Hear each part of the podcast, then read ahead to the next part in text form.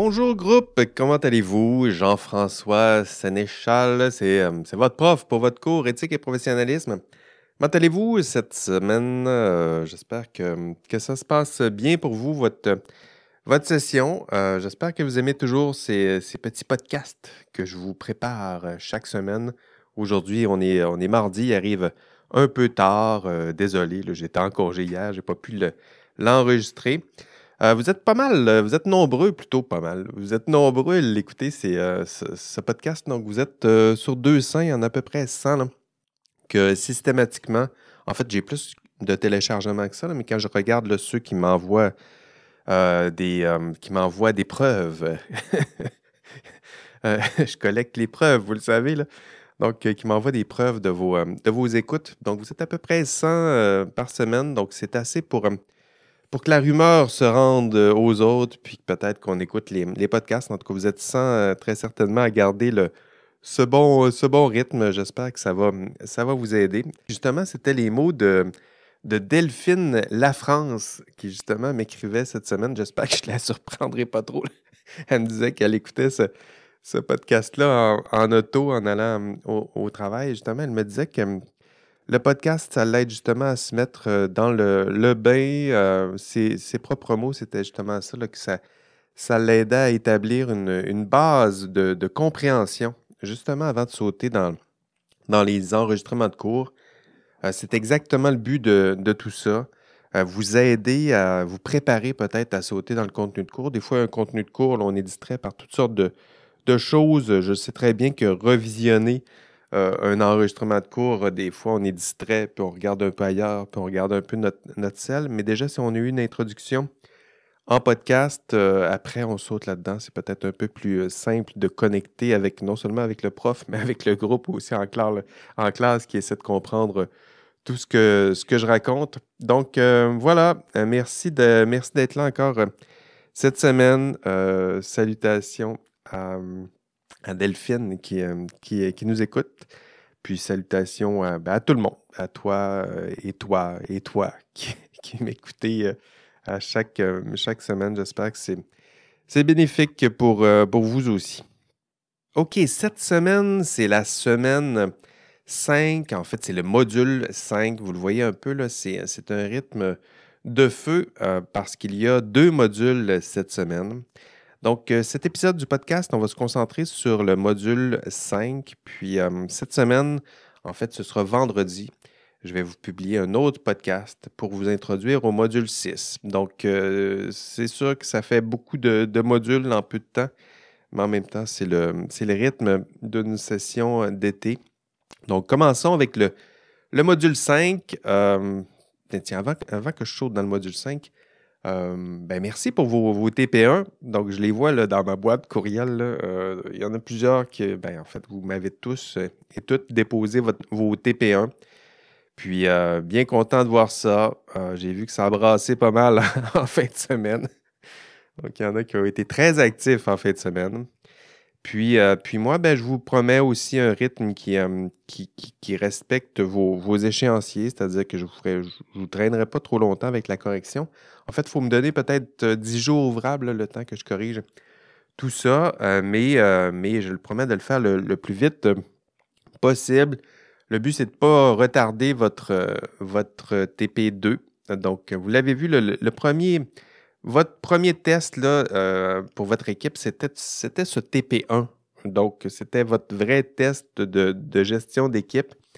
Le TP2, ce sera plus compliqué, mais le TP1, c'était assez simple. C'était euh, le but, c'était de voir si votre équipe était, tous les membres sont là. Est-ce qu'ils sont actifs? Est-ce qu'ils répondent aux courriels? Est-ce euh, qu'il y a un problème? Puis le but de tout ça, c'est que vous, vous n'attendiez pas à la fin de la, la session pour me signaler, je le, dis, euh, je le disais au dernier épisode aussi, mais me signaler un, problème de, gestion d'équipe. C'est là qu'il faut que ça se fasse.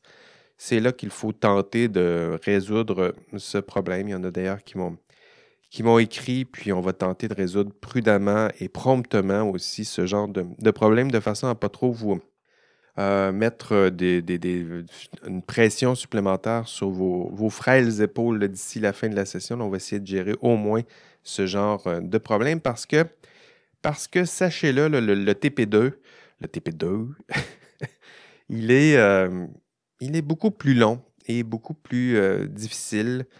Le TP1, si le TP1 était aisément réalisable en quelques jours, sinon quelques heures, j'ai vu un peu l'historique de vos, de vos travaux. Donc, ça, ça se fait en. Le TP1, ça se fait. Mais le TP2, ce sera beaucoup plus, plus long, beaucoup plus compliqué. Donc, je vous conseille vivement de, commencer dès aujourd'hui à travailler avec votre équipe dans ce, TP2. Et pourquoi pas commencer euh, dès maintenant. En fait, attendez la fin de ce podcast, puis après ça, vous commencerez à travailler dans votre, euh, votre TP2. OK, module 5. Dans ce, module 5, ce que je vous propose dans ce, podcast aussi et dans ce module 5, c'est d'explorer euh, l'histoire du, professionnalisme. Hein, vous connaissez bien la, ritournelle euh, comprendre d'où l'on vient hein, pour savoir où l'on va. Hein, vous avez sûrement entendu euh, ce vieil adage. Et, euh, ce sera, n'aura jamais été aussi pertinent que pour le, module 5, puisqu'on plonge justement dans l'histoire de, votre profession. Savoir d'où l'on vient. Cette phrase, vous la connaissez, euh, mais euh, d'où vient cette vieille sagesse? Euh, j'ai une histoire à vous raconter pour vous replonger. L'importance de savoir d'où l'on vient. dans la, culture classique, les tragédies grecques, l'histoire la plus classique pour replonger dans ce, vieil adage, c'est l'histoire d'Édipe, qui éventuellement deviendra roi. Donc, Édipe roi, c'est la pièce en question. Peut-être que vous l'avez déjà vue, sinon si un jour se présenter dans un théâtre près de chez vous, le Gara chez vous. Euh, c'est une belle pièce, classique, mais, euh, très profonde. Euh, rappelons peut-être l'histoire de, ce classique, parce que vous le connaissez tous et toutes, mais des fois c'est important de, de, se faire rafraîchir la mémoire. Et pour les autres, ben, désolé, là, spoilers, je vais vous raconter l'histoire, je vais vous raconter les punchs. Euh, puis spoilers, ben, ça, fait, ça fait 2000 ans, donc euh, c'est le temps pour vous de rattraper vos, classiques. Puis désolé de vous, euh, vous gâcher, des divulgateurs, désolé de vous, vous en donner quelques-uns. Donc c'est l'histoire d'Édipe. Le complexe d'Édipe, ici, c'est freudien, mais c'est inspiré du même personnage. Mais Freud, vous le savez, c'est beaucoup plus, plus tôt, plus, plus, plus tard, plutôt dans, dans l'histoire. Ici, on est il y a euh, plus de, de 2000 ans. Euh, on raconte cette histoire, puis euh, c'est Sophocle, hein, qui est un tragédien grec classique, qui nous, qui nous raconte l'histoire d'Édipe. Et Édipe se promène dans sa, ville. Il est un peu triste parce que la peste s'abat sur sa, ville. Euh, Thébès, c'est sa ville. Puis Édipe euh, s'en va consulter un oracle, euh, l'oracle du temple de Delphès ou Delphes. Ça dépend comment vous le prononcez, si votre grec est, raffiné ou pas. Puis sur le temple de, de Delphès, il est écrit Connais-toi toi-même. Avez-vous déjà entendu cette phrase-là? Sûrement dans un cours de philo, on a dû vous, vous raconter cette, cette histoire-là. Donc, Platon aimait bien de citer cette, euh, cette belle phrase. Mais on est toujours avec Édipe et l'oracle, lui, euh, annonce à Édipe euh, qui, qui. Non, consulte l'oracle et l'oracle lui dit Attention, Édipe, tu vas tuer ton père et tu vas coucher avec ta mère. Hein? Parlez-moi d'une bien mauvaise nouvelle ce mardi matin.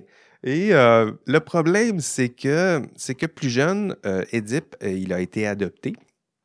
Donc, il ne connaît pas son identité. Hein, vous voyez l'importance de connaître son identité. Lui, il ne connaît pas son identité. puis, ça va lui causer toutes sortes de problèmes parce que la prédiction, la prémonition de l'oracle, elle va se réaliser parce qu'un jour, Édipe se promenant sur la rue, ben, il est menacé par un, inconnu, puis Édipe se défend, puis il tue cet inconnu et il euh, l'apprendra un peu trop tard. L'inconnu en question, puis là je ris, euh, mais c'est tragique. Donc il s'agit de Laios. Hein, Laios, c'était son, son père. Puis, euh, Oedipe euh, va triompher de, la Sphinx. Ça, c'est dans l'histoire euh, toujours. Puis, euh, vous rappelez-vous d'ailleurs de l'énigme de, la Sphinx? Euh, le Sphinx lui pose toutes sortes d'énigmes. Puis, d'ailleurs, tiens, je vais en faire l'indice cette semaine. Ce sera la, réponse à l'énigme posée par la Sphinx dans Édipe roi. Ah, C'est point, pointu. Mais c'est tellement classique cette énigme-là. J'imagine que vous savez déjà la réponse. Mais je vous la pose. Puis sinon, ben, cherchez-la sur Internet si vous ne voulez pas y réfléchir. Sinon, euh, ben, prenez le temps d'y réfléchir. Une vraie énigme. Là. Donc, OK, je vais donner euh, l'indice de la semaine. L'indice euh, cette semaine est justement la réponse à cette énigme. Et l'énigme est la suivante. Quel être, pourvu d'une seule voix, a d'abord quatre jambes le matin, puis deux jambes le midi et trois jambes le soir? Donc ça, c'était l'énigme de la Sphinx. Et si vous trouvez la réponse, vous m'envoyez votre réponse, vous m'écrivez un courriel avec la réponse à cette énigme en écrivant dans l'objet peut-être indice euh, podcast. Puis, euh, puis voilà. OK, donc on est toujours dans cette réflexion sur le connais-toi toi-même, connaître son, son histoire, connaître son identité. Et euh, Édipe euh, rencontre la Sphinx, euh, trouve la réponse à ses énigmes. Et euh, la, Édipe gagne le droit, en répondant aux énigmes de la Sphinx, il, a le droit d'épouser la reine de la ville en question. Et la reine de la ville, elle s'appelle Jocaste. Et euh, ben, Édipe et Jocaste euh, ben, s'aiment beaucoup. Et euh, ben, Édipe apprendra un peu trop tard que Jocaste, euh, elle est aussi sa mère. Et donc que la deuxième partie de, la prémonition de l'oracle, de l'oracle plutôt, c'est c'est réalisé. Et puis Édipe se rend, se rend compte que de tout ce qu'il a fait, c'est-à-dire qu'il a tué son père, il a partagé la même couche que sa mère et euh, ne pouvant plus supporter qui il est, il, se, décide de se priver de, toute connaissance, de toute lumière plutôt, puis vous voyez le, le- le parallèle. Il va s'arracher les yeux. Donc, désolé, désolé pour cette, cette image très graphique en ce mardi matin. Mais voilà comment se termine l'histoire euh, d'Édipe. Savoir d'où l'on vient. Hein? C'est important de le savoir. J'espère que vous avez euh, maintenant saisi un peu mieux euh, cette leçon euh, de, l'histoire, cette leçon du théâtre et de la tragédie grecque. Heureusement pour vous, ben, je vais vous raconter votre histoire et vos origines professionnelles parce que, admettons-le, il ne faudrait pas que ça finisse aussi mal. OK, donc dans l'enregistrement de, de cours, euh, dans ce module, je vais vous raconter l'histoire du, du professionnalisme et je vais le faire à partir de la littérature euh, pertinente. Euh, il y a quelques études sociologiques, historiques que je vais aussi vous, vous proposer. N'oubliez pas de, de visionner cet enregistrement de cours, puisque dans, le, ben, dans le podcast, je vais vous raconter l'histoire du professionnalisme. Déjà, ça vous fera une première visite de l'histoire. Mais euh, dans le cours aussi, je vais vous raconter cette histoire. Donc, c'est important de vous, y plonger un peu plus longuement et de façon approfondie. Euh, Aujourd'hui, ce que je vous propose, c'est la version proposée de votre histoire par Georges A. Legault, toujours le même Georges Legault, dans son ouvrage, toujours le même ouvrage, Professionnalisme et délibération éthique. Euh, je propose d'ailleurs de, lire les chapitres 1 et 2 de l'ouvrage de Legault, là aussi pour enrichir et, préciser votre, compréhension de, l'histoire du, du professionnalisme au Québec, connaître votre histoire, connaître votre identité, savoir d'où vous venez. Mais pour cet enregistrement audio, je vais vous raconter, euh, je le disais de façon euh, peut-être un peu plus condensée, la version de l'histoire de, de Georges Legault. Et je vais vous la raconter en 25 minutes. Musique.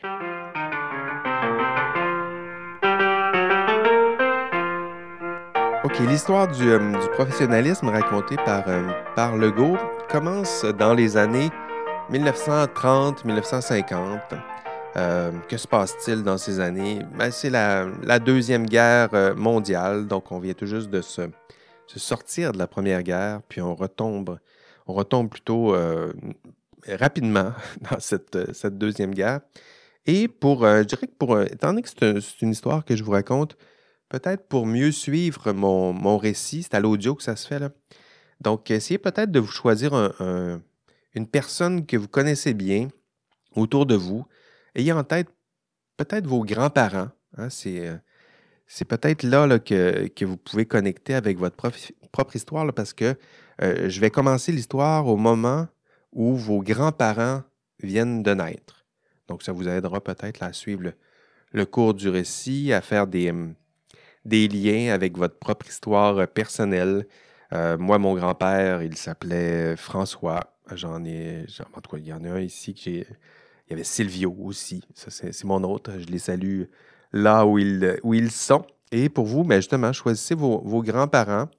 Euh, s'ils sont près de vous, euh, ben, tant mieux. Euh, sachez-le, ces, grands-parents portent une, une, vraie grande sagesse, c'est-à-dire l'histoire qui vous précède. Puis justement, ça donne bien, puisque l'histoire qui vous précède, je vous la raconte, et on va placer vos propres grands-parents dans cette histoire. Et là, ils viennent de naître. Donc, nous débutons l'histoire, je le disais, en 1930. C'est l'époque des, des parents de vos grands-parents. Donc, vos grands-parents viennent de naître et ils ont des parents, donc vos arrière-grands-parents. Ce serait peut-être plus simple de le dire comme ça. Et euh, ben, ces derniers, ils étaient comme vous, je dirais, euh, passionnés de, sciences, de technologie, ben, des technologies de l'époque. Et eux, ben, ils voulaient quoi? Ben, ils voulaient construire nos villes, euh, nos routes, euh, tout était à faire, construire nos, usines, euh, quoi d'autre dans vos professions, exploiter nos forêts, hein, baliser notre coin du monde. Ça fait longtemps que ça, ça se fait, tout ça. Et ben, ils ont décidé de s'associer autour de, de, grandes, de ces grandes valeurs, de grandes ambitions, puis la structure, la première structure euh, qui est apparue, le modèle associatif de l'époque, c'est ce qu'on appelle les, corporations professionnelles. Donc là, on est toujours en 1930 et ces corporations, c'est un modèle d'association euh, qui ressemble un peu au modèle d'association peut-être le plus connu à l'époque, c'est le modèle religieux. Donc, euh, Legault nous rappelle ça aussi. Quand il nous raconte cette histoire, il dit le premier modèle, c'est un modèle de type corporation professionnelle et de type euh, religieux. Hein. Ça ressemble un petit peu à la structure des associations ou euh, les regroupements euh, religieux, c'est-à-dire qu'on va concevoir notre association, on va le baser sur un, sentiment d'appartenance, c'est sûr, mais un sentiment d'appartenance à certaines grandes valeurs communes. Puis la structure, je le disais, elle est un peu comme le modèle religieux de, de l'époque. D'ailleurs, les signes qu'on se donne à l'époque, hein, les signes d'adhésion au groupe, euh, c'est exactement inspiré du modèle religieux. On va se donner un code de, valeur, oui, un code euh, moral ferme, puis on va faire une promesse solennelle, hein, un peu comme on, rentre au le sacerdoce, c'est un peu ça, quand on fait partie des ordres religieux. Le modèle est, le même à l'époque, sauf que c'est des corporations professionnelles. Euh, les ingénieurs, les, avocats, euh, les arpenteurs, géomètres, médecins, notaires, tout ce beau monde-là vont aller devant leur corporation, vont faire un engagement solennel. Donc, une cérémonie, puis on fait un engagement solennel. Euh, c'est pas un mariage, mais, mais presque. C'est un mariage entre vous et votre corporation. On fait une promesse, puis on va faire partie d'un ordre, hein, comme les prêtres qui vont faire partie de le sacerdoce, c'est ça aussi. Donc, le modèle, il est là. Puis, de la façon qu'on parle des corporations, on, on, a un langage qui, qui ressemble aussi au langage religieux, c'est-à-dire qu'on va parler de la vocation. On devient, on devient euh, vocation, ça veut dire la voix. Donc, on a entendu la voix, on a entendu l'appel, puis on a la vocation. On devient avocat, on devient notaire, on devient ingénieur. Donc, tout ça, c'est exactement inspiré du, modèle religieux. Et ça, on est en 1930. Donc, vos arrière-grands-parents ont eu, ont eu l'appel. Ils ont la vocation. Autour d'eux, on, dit ils ont la vocation. Ils vont se regrouper, ils vont se donner des valeurs, ils vont se faire une promesse. Puis ils vont se promettre quoi?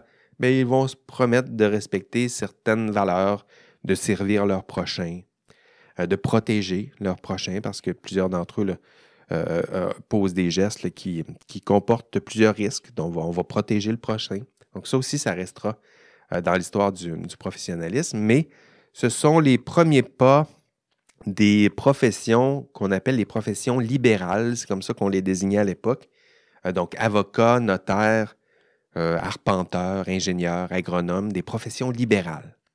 Hein, libéral, euh, pas au sens de parti politique, mais au sens de, liberté. Ce sont des esprits libres, euh, libres de toute contrainte, des intellectuels souvent, euh, libres de salaire d'ailleurs. On va, leur, verser des honoraires parce qu'on les paye pour un service incommensurable qu'ils nous donnent et non pas un salaire. On ne les paye pas à l'heure, on, les paye pour un service incommensurable qu'ils nous, qu'ils nous livrent, qu'ils nous donnent. Puis, ce sont des personnes qui vont exercer une certaine forme d'autorité dans les villes, les villages dans lesquels ils, euh, ils vont s'installer. Et là, vous vous dites, ben, c'est un modèle religieux, ça a disparu. Non, c'est encore là. Il y a des traces aujourd'hui dans le système professionnel. Peut-être avez-vous entendu parler de euh, la cérémonie du, du hein, au Québec, au Canada d'ailleurs, c'est la même cérémonie pour devenir ingénieur. Donc, euh, ça, vous le voyez, les traces de ce, ces corporations professionnelles inspirées de la structure religieuse. Euh, lorsque vous allez faire votre cérémonie du jonc, c'est exactement ça. Si on, fait une promesse solennelle, euh, on se donne des valeurs, on promet de défendre certaines valeurs, on se tient par la main, puis on chante. Non, on chante-tu? Non, je ne suis pas sûr qu'on chante. Mais on fait une promesse solennelle de s'engager dans cette profession, puis de respecter euh, les valeurs. Donc ça, vous allez, les valeurs de cette profession. Et ça, vous allez bientôt faire cela. Euh, ce n'est pas une cérémonie, ce n'est pas, obligatoire de passer à travers cette cérémonie pour devenir ingénieur au Québec, mais plusieurs vont néanmoins passer par ce rite. Hein, c'est un rite euh, pour obtenir la petite médaille, la petite médaille, la petite bague que vous allez, qu'on va bientôt voir à vos doigts. Donc, évidemment, il y, a, un côté un peu vieillot, anachronique et étrange euh, de ce, genre de, rythme, mais en même temps, ça, vous permettra de reconnecter peut-être plus intensément envers, euh, avec votre histoire. Hein. Ça reste euh, inspirant malgré tout pour cette raison-là, vous permettre de reconnecter avec votre histoire. Moi, ça m'émeut toujours de, de voir ces, gestes répétés d'une génération à l'autre. Souvent, on pose des gestes sans, même connaître leur raison d'être ou leur provenance, mais là maintenant, vous le savez un, peu. Euh, hein, le, geste de la tradition pure. on répète des gestes sans trop trop les, questionner, euh, poser des gestes qui nous dépassent, dont on ne comprend pas exactement le, sens. Et justement, ça fait partie de la tradition, faire confiance un peu à la sagesse hein, de celles et ceux qui vous ont euh, précédé. OK, on continue. On est en 1930-1950. On a nos regroupements qui, sont, qui sont basés sur un sentiment d'appartenance, je le disais, quasi religieux, en tout cas, euh, qui sont guidés, structurés de façon à être guidés par certaines valeurs. Euh, tout ce beau monde-là le vise évidemment l'excellence de, leur discipline. Un modèle euh, calqué sur les, les ordres religieux. Puis la guerre. On est en 1939 1940, 39-45 euh, plutôt, la guerre. It's war. War never changes. Et fin de la guerre, 1945. Hein, ça s'est bien passé pour vous. Euh, ça s'est pas bien passé pour tout le, tout le monde. Euh, mais rappelons que suite à la fin de la guerre au Québec et dans plusieurs pays plutôt de, d'allégeance euh, catholique euh, romaine, euh, il se passe ce qu'on appelle un, baby boom, c'est-à-dire naissance de, plusieurs bébés post-deuxième guerre. On va les nommer les baby boomers. Hein, c'est un groupe très nombreux. Sociologiquement, c'est très important puisque, étant nombreux, ils vont influencer par leur nombre, ils vont influencer l'histoire du Québec ce sont vos grands-parents, toujours. Hein, j'essaie de reconnecter avec votre histoire. On est autour de 1950, donc tout juste après la Deuxième Guerre mondiale. Plusieurs euh, bouleversements historiques pendant ces années. Euh, on, est on va passer à travers une phase de décroissance du euh, travail manuel. Donc, c'est plus, pas vraiment important votre force de bras pour travailler avec vos mains au tournant des années 1950. la ferme va être quittée pour aller plutôt dans du travail de, bureau. Et justement, on va avoir une, une redirection de toute cette force ouvrière. Sont nombreux. Et tout ce beau monde-là qui travaillait de leurs mains avec l'industrialisation, on a davantage besoin d'intellectuels, de, travail de bureau. Puis, on va se rediriger vers ce genre d'occupation. Puis, on va se donner euh, des formations universitaires d'appoint, justement, pour occuper ce genre de, de, nouveaux boulots euh, intellectuels dans, les bureaux. Euh, ce qui va faire, ce qui va se passer, c'est qu'il y aura aussi, avec cette, cette, ce nombre de baby boomers qui, qui cherchent à avoir une formation euh, accrue, une formation universitaire, il va y avoir une grande pression euh, sur l'enseignement universitaire. là, ici, on est au tournant 1960. Au Québec, c'est ce qu'on appelle la révolution tranquille. Une révolution au sens où il n'y a pas de, de mort, euh, sinon une grande révolution par le savoir, l'éducation, l'abandon un peu progressivement du, du religieux. Et, 1960, euh, c'est là où un grand développement du, savoir universitaire, des institutions de savoir universitaire. D'ailleurs, euh, euh, vos, grands-parents, donc je parlais des baby boomers, qui sont nés justement après la Deuxième Guerre mondiale, ces baby boomers vont se diriger lentement, progressivement et sûrement et en grand nombre vers les universités. En fait, ils sont tellement nombreux euh, qu'on va leur créer des, des cégeps. Hein, vous voyez, tout ça, l'histoire a du sens. Hein, quand on regarde les baby boomers, surtout.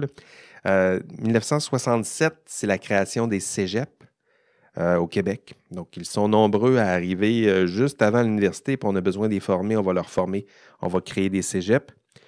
Mais leur entrée à l'université, c'est encore plus compliqué parce qu'il y a juste trois universités pour accueillir tout ce beau monde. Donc, imaginez la, pression exercée sur euh, les trois universités. C'était McGill, l'Université de Montréal, l'Université Laval.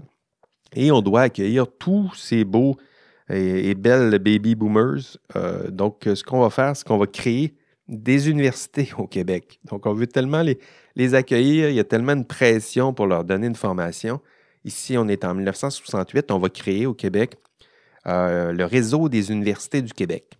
Vous savez, les, les UCAM, UCAC, ça commence toujours par UQ. Donc, les universités du Québec, euh, c'est créé exactement à ce moment-là. UCAM, UCAC, UQTR, il y en a d'autres.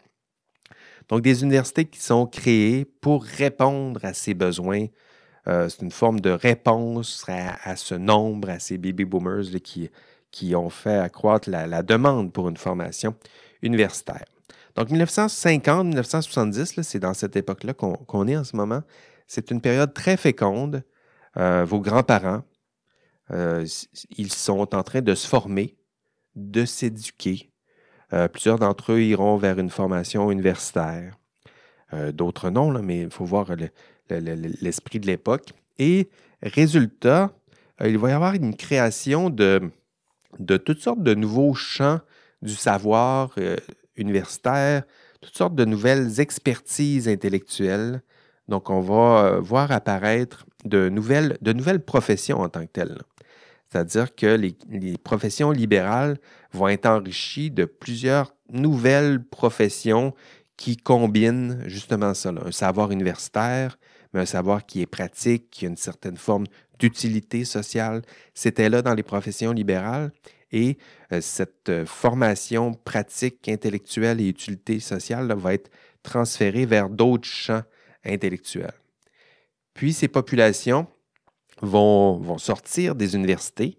Donc les baby boomers sont formés, sortent des universités et, vous imaginez le nombre, et le milieu du travail, lui, n'est pas tout à fait prêt.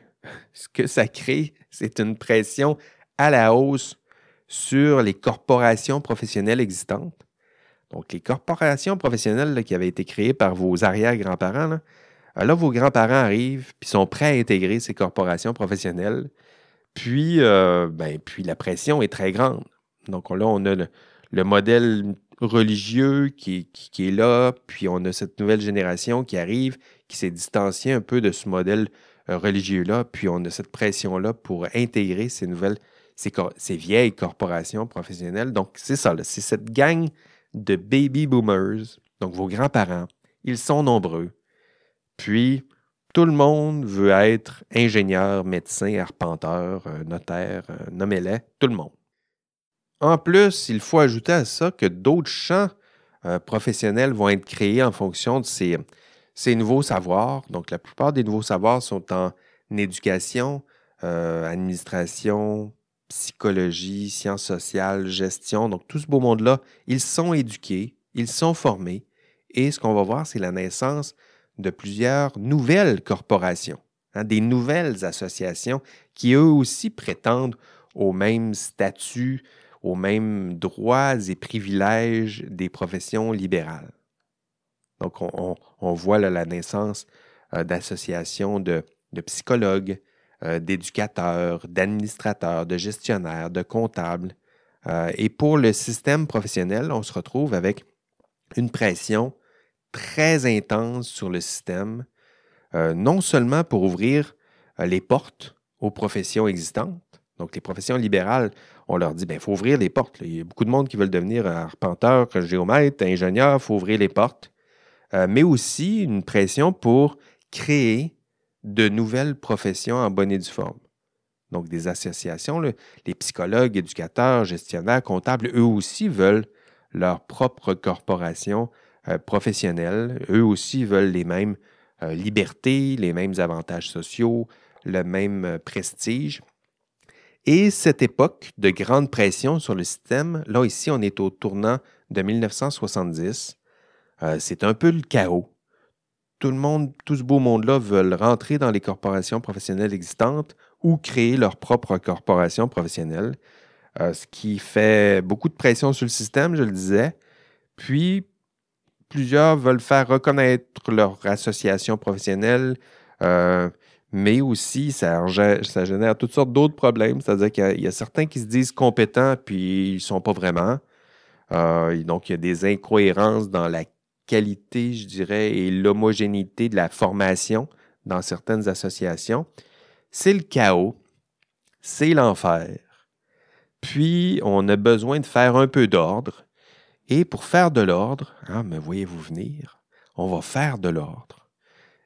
Et pour faire de l'ordre, on va créer des ordres professionnels.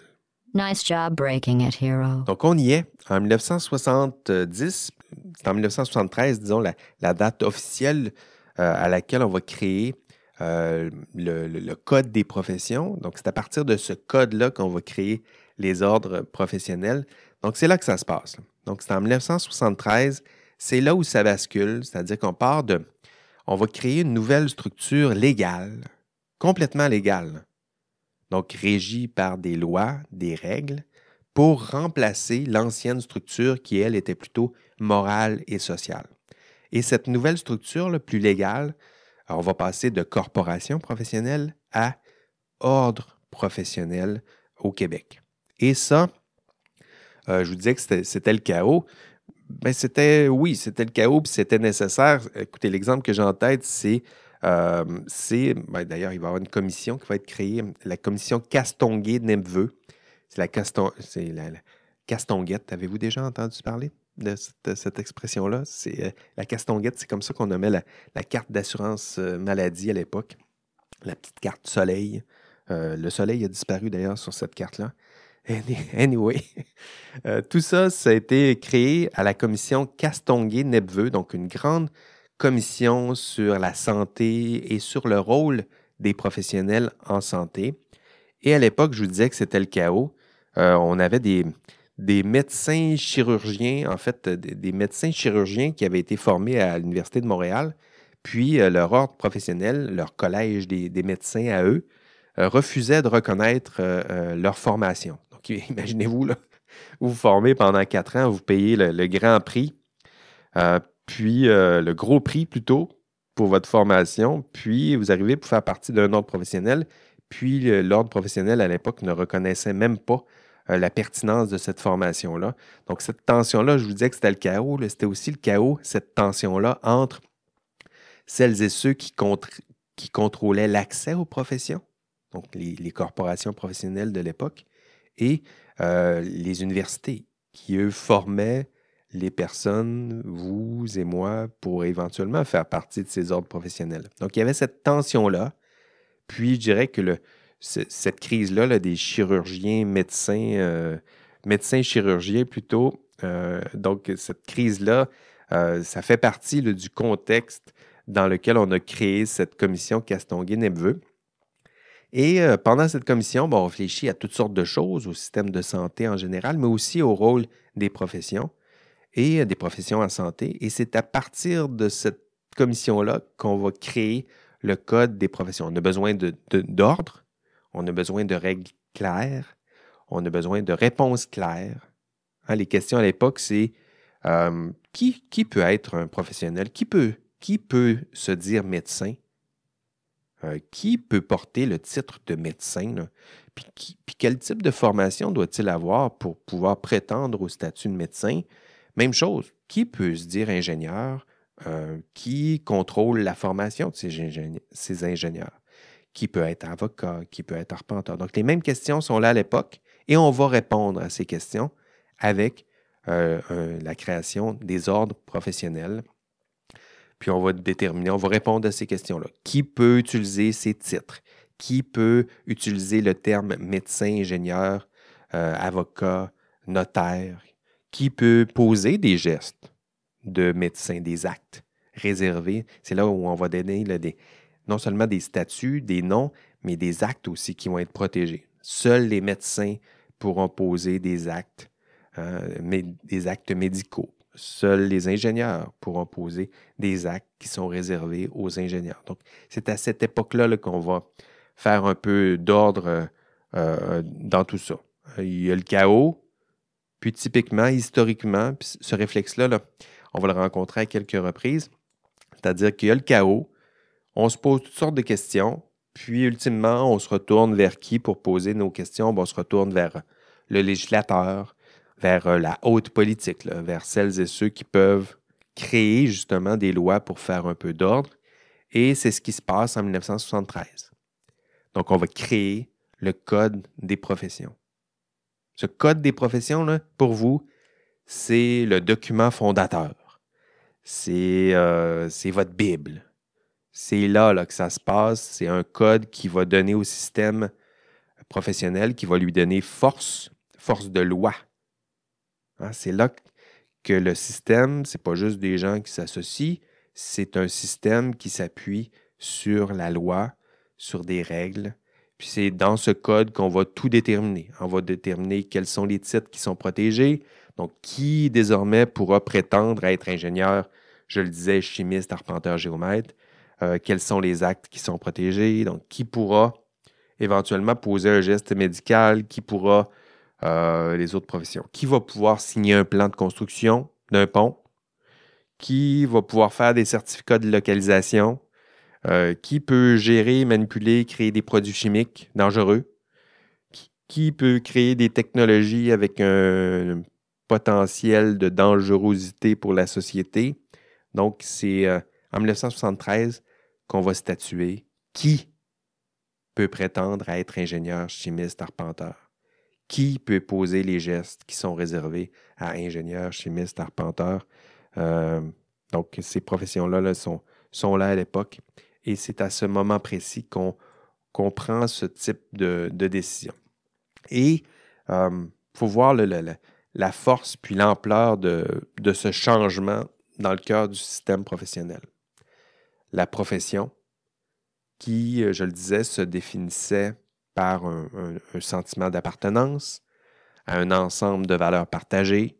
Donc, je, l'expliquais là, une espèce d'approche morale euh, de vie associative.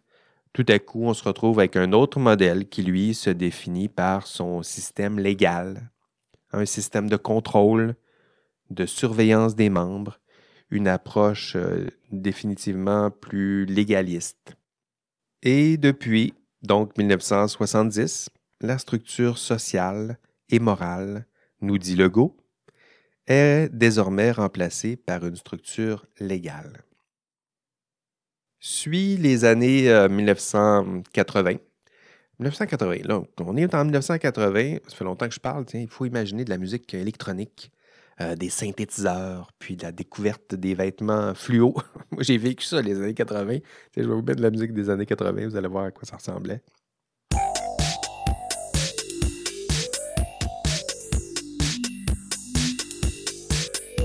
Donc, les années 80, euh, hein, donc c'est la jeunesse de vos parents, la prime jeunesse de votre prof. Donc, il faut m'imaginer, là, j'ai les cheveux courts sur le dessus, puis longs dans le cou. J'espère que vous verrez jamais ces images-là. Donc, un beau mulet bien épique. Et je porte euh, fièrement un chandail fluo. Et vos parents ressemblaient tristement aussi à ça dans les années 1980. Et dans le système professionnel, bon, la tendance dans le système professionnel, lui aussi, il change. Lui aussi, il a son gilet fluo. Et euh, dans le système professionnel, le mouvement à l'époque qui a peut-être le plus marqué l'histoire du professionnalisme, c'est le mouvement de, de ce qu'on appelle en français le mouvement de la qualité totale. En anglais, c'est management, euh, total quality management. Donc, management, management, management par la qualité. Ça serait très mal traduit. Euh, mais disons, mouvement de la qualité totale, on va l'appeler comme ça. Et aujourd'hui, ce sont, vous voyez des traces de tout ça, là, si vous avez vu, vous avez travaillé un peu dans le, dans le milieu, n'importe quel milieu technologique, il y a toujours les normes ISO. Euh, donc, ça, ces normes ISO-là, c'est vraiment, ce mouvement-là est né dans les années 80. Euh, l'idée, c'était que ce qui est important, c'est pas autant la qualité des individus, c'est la qualité du, du produit. Ce qui est important, c'est le service au client. Donc, cette approche-là, plutôt clientéliste, elle, elle a fait son chemin.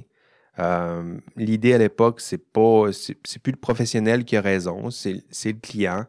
Euh, donc, on se retourne vers la, satisfaction du client à tout prix. Euh, c'est utilisé dans le marketing de l'époque, mais c'est aussi promu dans les, les, standards de gestion de la qualité de type ISO, où la satisfaction du client devient tout à coup la finalité de des processus qui sont en place, euh, que ce soit la gestion, la production, la vente. L'important, c'est la qualité euh, de tout ça. Puis, ben, c'est pas mauvais, ce, passage-là de, de, tenir compte de la qualité du, service, mais c'est un, un, passage important dans la mesure où la satisfaction du, client, donc ce thème-là, il est important parce que pour vous, votre principal client, c'est euh, le premier bénéficiaire de vos services. Donc, ça, ça va revenir dans le cours. Je vais essayer de le répéter pour que ça soit bien compris. Donc, votre client, en tant que professionnel, c'est le premier bénéficiaire de vos services. Et le premier bénéficiaire de vos services, pour vous, c'est souvent votre patron. Donc, l'idée de satisfaire le client à tout prix, pour vous, ça influence quand même votre rapport à votre patron puisque euh, ça devient le service à tout prix, la satisfaction à tout prix de votre principal client qui aussi est votre propre patron. Donc, euh, on est à cette époque. Et d'un point de vue euh, philosophique, et vous avez maintenant toutes les, connaissances nécessaires pour faire cette, analyse, il euh, faut bien comprendre que le modèle de professionnalisme jusqu'à 1980, c'était un modèle basé sur l'éthique de la vertu. Hein, on l'a vu dans le, dans le, cours au module 2. c'est quoi la bonne décision? Euh, qu'est-ce que le bien? C'est quoi la bonne façon de se comporter, d'agir?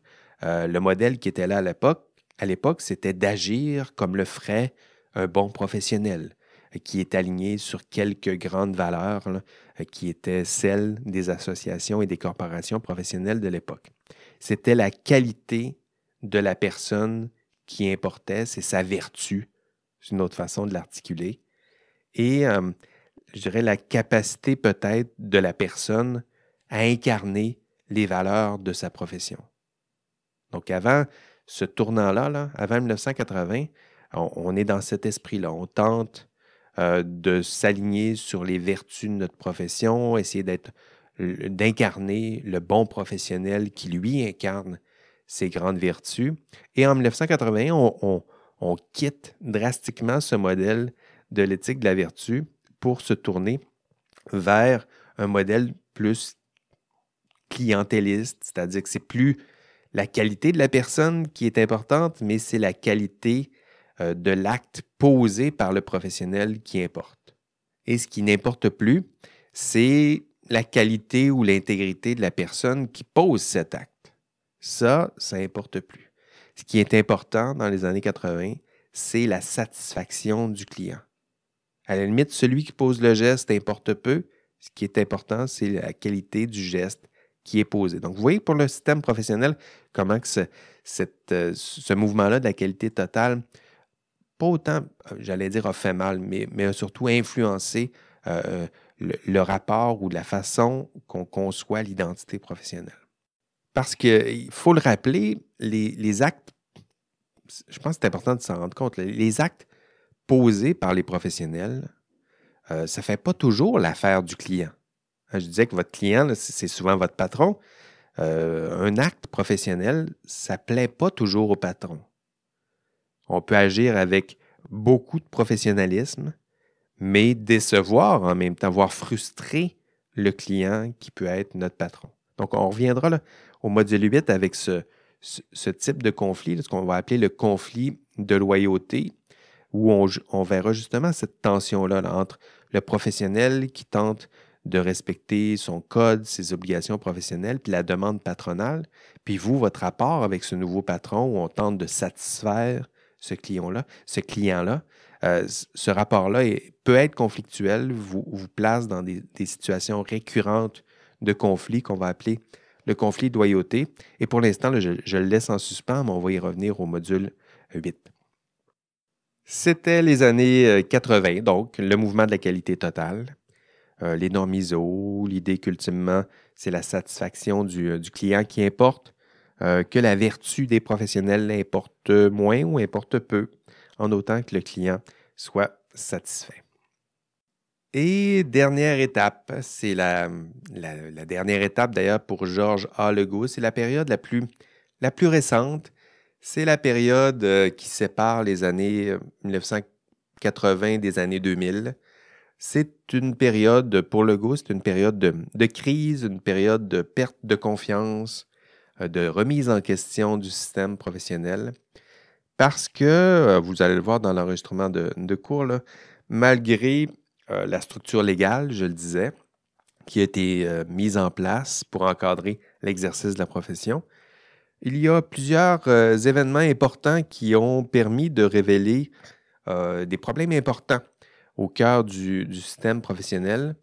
Et euh, dans les enregistrements de cours, vous allez voir, je vais, je vous expliquer avec plus de, détails tout ça. Mais on a plusieurs euh, commissions qui sont mises en place en 1974. On a une commission qui est là pour essayer de comprendre ce qui se passe entre un, système de corruption qui implique des, professionnels, euh, des syndicats, des entrepreneurs en construction, du crime organisé, donc commission Cliche, la commission Malouf. Peut-être avez-vous entendu parler de la, triste histoire de la construction de notre stade olympique, mais là aussi, on va faire une commission pour essayer de voir euh, mettre, euh, mettre en lumière un système de, corruption des professionnels à l'époque, euh, dépassement de coûts importants. Donc là aussi, une belle commission en 1980. 2000, 2000 la commission Charbonneau. Donc la commission a eu lieu un peu plus tard, mais les événements dépendent vers la commission Charbonneau c'est cette époque-là où plusieurs professionnels, corruption, collusion, euh, crime organisé, industrie de la construction, il y a des ritournelles, des histoires comme ça qu'on n'aime pas toujours entendre, qu'on n'aime pas entendre à ce rythme, en tout cas euh, du moins. Et euh, c'est dans, cette tourmente, nous dit Legault, que surgit la quatrième phase du, professionnel, la phase de, questionnement ou de perte de sens on a des professionnels qui ne savent plus exactement qui ils sont, euh, qui se définissent par, ce qu'ils font, mais en même temps, ce qu'ils font, il euh, faut bien admettre que certains font plusieurs euh, maladresses. Donc, les pertes, une période de perte de, de référents clairs, une espèce de crise existentielle Et là, on est dans, les années 2000. Hein. on questionne euh, le modèle, on se dit à quoi ça sert tout ça, pourquoi, pourquoi tant de réglementation pour une, profession qui a de la misère à, se tenir? Euh, donc, déréglementer. Pourquoi pas déréglementer une profession qui se définit seulement par la qualité de ses services, alors que la qualité de ses services est parfois déficiente? Euh, est-ce qu'il existe un rôle social du professionnel? Pourquoi parle-t-on de la protection du public? alors que les professionnels en exercice ne semblent pas toujours être là pour protéger le public, où il semble y avoir des failles importantes dans le système? Euh, ils disent qu'ils se regroupent autour d'un ensemble de valeurs partagées. Est-ce que c'est le cas? Est-ce qu'ils ont toujours les mêmes valeurs?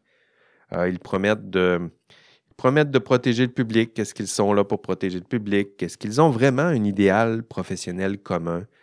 Euh, qui sont-ils? D'où viennent-ils?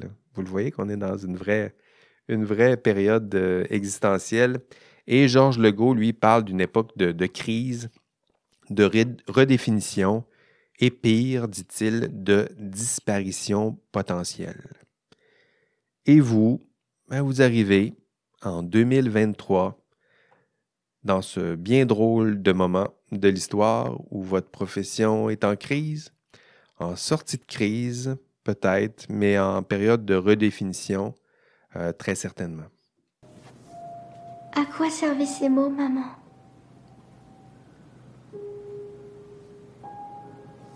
Comment tu m'as appelée? Maman. Qui je suis, David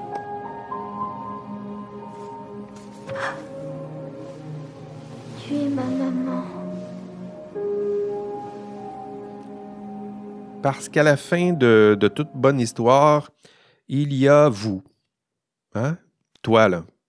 Vous qui, m'écoutez euh, patiemment et attentivement. Euh, l'histoire se termine par vous et vous, euh, après cette histoire, après l'histoire du professionnalisme. Avez-vous l'impression que votre profession est en crise? Ou plutôt, qu'est-ce que ça veut dire pour toi le terme professionnel? Hein? Est-ce que tu te dis, euh, waouh, j'entends tout ça, puis un autre professionnel, oui, euh, j'adore, puis euh, j'ai bien hâte de participer à tout ça? Ou tu te dis, bof, what the heck? Qu'est-ce que ça donne? Puis c'est trop cher les cotisations, puis ça sert à rien. donc, on est là hein, dans votre histoire. Qu'est-ce que vous savez de votre histoire? Connaissez-vous votre identité professionnelle? Comment se porte-t-elle? Que reste-t-il de tout ça, de cette histoire? Est-ce que votre profession risque de disparaître ou est-ce que votre profession n'a-t-elle pas déjà un peu euh, disparu? Et si je, vous pose ces questions-là, c'est parce que je sais pertinemment que non seulement les réponses à ces questions-là varient d'un individu à l'autre, mais varient aussi d'une profession à l'autre. Ça, c'est intéressant de le voir parce qu'il y a plusieurs professions ciblées dans ce cours-ci. Puis vos réponses vont varier vraiment euh, de façon substantielle d'une profession à l'autre. Hein? L'arpenteur géomètre, typiquement, il se définit presque exclusivement en fonction de sa profession. Donc, son identité, elle est souvent claire, ancrée dans la tradition. On répète les gestes. Euh, alors que l'ingénieur, lui, il se définit typiquement presque exclusivement en fonction de ses compétences et de son employeur. Puis ça aussi, ça va affecter son identité professionnelle. Euh, quelles autres professions? Le chimiste, lui, il ignore souvent qu'il y a une profession qui encadre son champ d'expertise. Donc, vous le voyez entre ces différentes professions ciblées, il y a un monde de différences, donc différentes façons de, de penser sa profession, de comprendre son rôle et son identité euh, professionnelle, puis son rôle dans, la société. Et pourtant, pourtant, la majorité d'entre vous, vous vous dirigez vers une profession. Donc, une profession pour plusieurs que vous connaissez mal ou pas, euh, dont vous ne connaissez pas l'histoire, à part ce court podcast et une profession que vous ne connaissez pas, dont vous ne connaissez pas l'histoire et dont vous doutez peut-être même de la pertinence, sinon de la valeur. Et pourtant, vous avez choisi de vous donner une formation qui vous mène vers une profession. Et j'espère que vous saisissez euh, la difficulté existentielle de, tout ça. Hein, vous vous êtes engagé dans une voie qui vous mène vers une profession. Mais une profession dont vous ne connaissez pas l'histoire, dont vous connaissez peut-être mal euh, les, les, valeurs ou dont vous doutez peut-être même de la pertinence et de la valeur, justement. L'absurde.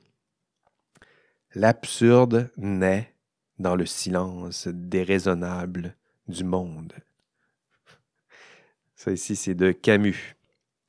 Et si vous avez jamais lu le mythe du, euh, de Sisyphe de, Camus, ben, il faut lire ça. Ça vous en apprendra un peu sur l'absurde, sur ce genre de... Comment donner sens à, votre vie si vous vous dirigez vers une profession qui pour vous n'a pas de sens et n'a pas de valeur. Hein, s'inscrire dans un programme qui mène à une profession que je ne connais pas, dont je ne connais pas l'histoire et dont je ne comprends pas le sens. Ou pour vous, ça se pose comme une forme de provocation? Comment allez-vous donner sens à une profession dans laquelle vous allez bientôt faire vos premiers pas? En voilà peut-être la question qui est la plus urgente pour vous ici et maintenant. Parce que si ces, ces questions-là vous font euh, penser, vous font réfléchir, ben nous sommes sauvés. Oui, oui, parce qu'au moins vous cherchez ce sens, vous cherchez à, comprendre, savoir d'où vous venez, savoir dans, quelle, route vous allez faire vos, premiers pas, parce que si si vous cherchez une façon de vous inscrire dans cette histoire, dans l'histoire de vos arrière-grands-parents, vos grands-parents, vos parents, hein, si vous continuez de, faire ça, si vous cherchez à faire ça, à ce moment-là, votre démarche aura un peu de, sens et de pertinence. Et sinon, ben, si mes questions ne vous intéressent pas, euh, ben, je ne vais pas vous inquiéter, mais vous suivez un cours, il y a pire, vous suivez un cours trop long, en plein été, trop intense, qui vous mène vers une profession qui, pour vous, n'a pas de pertinence dans votre corpus, et vous cheminez vers une profession qui, pour vous, n'a pas de valeur, euh, n'a pas d'histoire, n'a pas de sens. C'est une profession qui, en plus, risque de disparaître. Et euh, ce petit cours d'histoire et ce podcast qui s'allonge aura été vraiment une perte de temps. Ben, désolé, hein? Ça fait mal, hein? En fait, vous le savez, je, suis, loin, je suis loin d'être aussi pessimiste. Euh, au contraire, vous le savez, si je donne ce cours, si je vous enseigne tout ça, euh, c'est que je crois très sincèrement à la pertinence de toutes ces questions et de, toutes vos réflexions et réponses à ces questions. Hein, comment donner du sens et de la valeur à votre profession, à votre démarche, comment reconnecter avec tout ça et faire du sens? Et la beauté de toutes ces questions, euh, c'est que la réponse dépend de vous. Vous êtes euh, les futurs professionnels de, demain.